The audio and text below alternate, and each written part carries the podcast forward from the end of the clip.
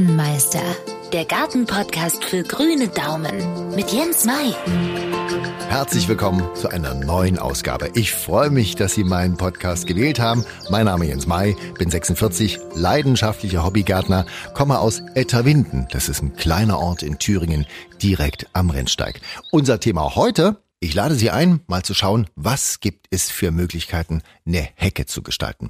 In einem Podcast ging es schon um die immergrünen Hecken und da hat sich für mich der Favorit rausgestellt. Eine Hecke aus Eiben. Sieht toll aus, dichtes grünes Nadelwerk, robust, pflegeleicht, absolut winterfest und auch für unsere Nützlinge im Garten sind die eine wahre Freude. Singvögel finden ideale Brutmöglichkeiten und auch die Fruchtstände sind im Herbst und Winter gern genommene Nahrung und als Sicht- und Windschutz ideal. Einziger Nachteil, sie ist halt giftig, bis auf dieses rote Fruchtfleisch.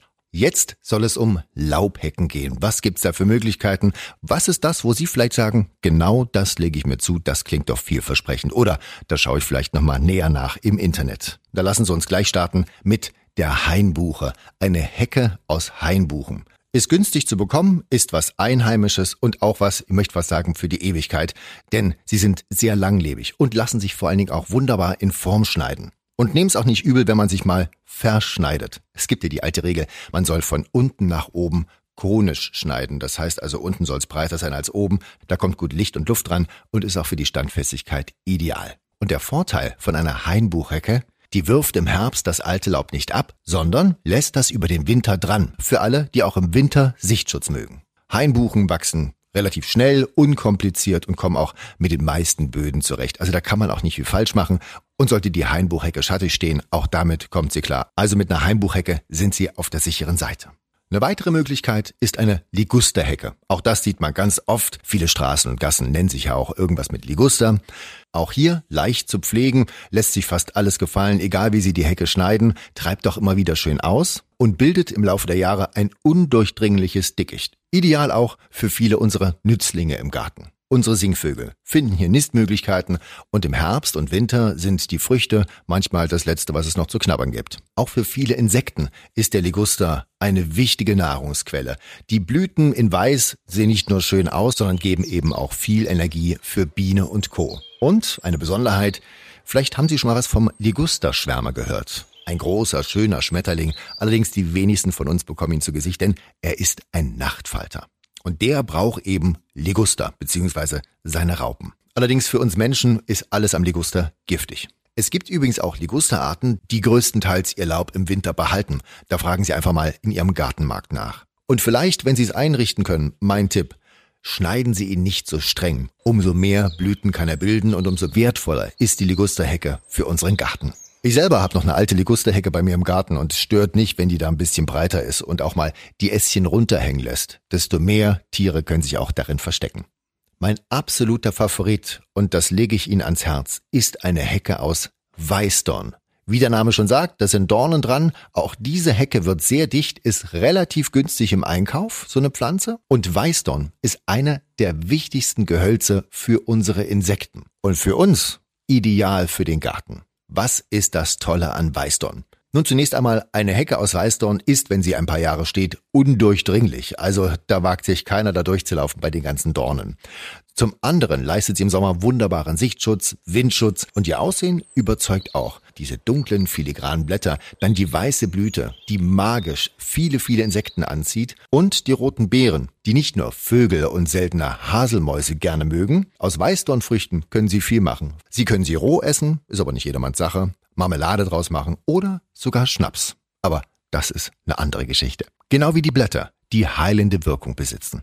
Und vielleicht noch so als Extratipp, weil die Weißdornhecke eben im Winter, ich sag mal, nackig ist. Das kann ja auch vorteilhaft sein. Will man zum Beispiel nur im Sommer etwas beschatten. Und zum Schluss noch der Tipp, haben Sie vielleicht ein bisschen mehr Platz von der Breite her. Ich empfehle Ihnen eine Naturhecke aus verschiedenen Gehölzen. Und da reiße ich nur ganz kurz an, eine Kombination aus vielen Gehölzen, die zum Teil auch essbar sind, die wunderbare Blüten haben im Herbst, tolle Früchte und wo sowohl Mensch und Tier profitieren.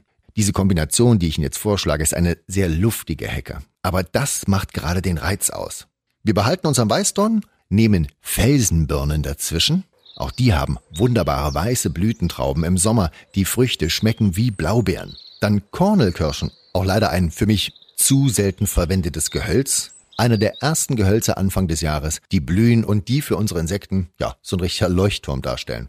Die Früchte kann man sogar roh essen, auch wenn sie ein bisschen herb sind, aber wenn die lang genug dranhängen, mh, hm, ein Gedicht aus eigener Erfahrung. Dann im Reformhaus teuer, Aronia. Aber für unseren Garten recht günstig zu bekommen, denn Aronia ist nichts weiter als eine Apfelbeere. Auch hier ein paar Sträuche dazwischen gepflanzt. Perfekt. Greifen Sie dann noch zu Schwarzdorn, also Schlehe, Berberitze mit ihren knallroten, krachsauren Früchten und mit ihren Stacheln, den Faulbaum, den der Zitronenfalter ganz dringend zum Überleben braucht. Denn die Raupen vom Zitronenfalter ernähren sich nur von Kreuzdorngewächsen, also eben auch der Faulbaum. Und dann vielleicht noch ein Holunderbusch dazwischen gepflanzt. Man sollte ja sowieso auf seinem Grundstück immer einen Holunderbaum haben, denn der steht für das Leben und man hat sie sogar früher vor einem Holunderbaum verbeugt. Außerdem ist es wichtig, beispielsweise für einen Vogel wie ein Dompfaff, der braucht für seinen Nachwuchs genau diese Blattlausart, die auf dem Holunder sitzt, damit die Kleinen ordentlich was werden. Und für uns heißt das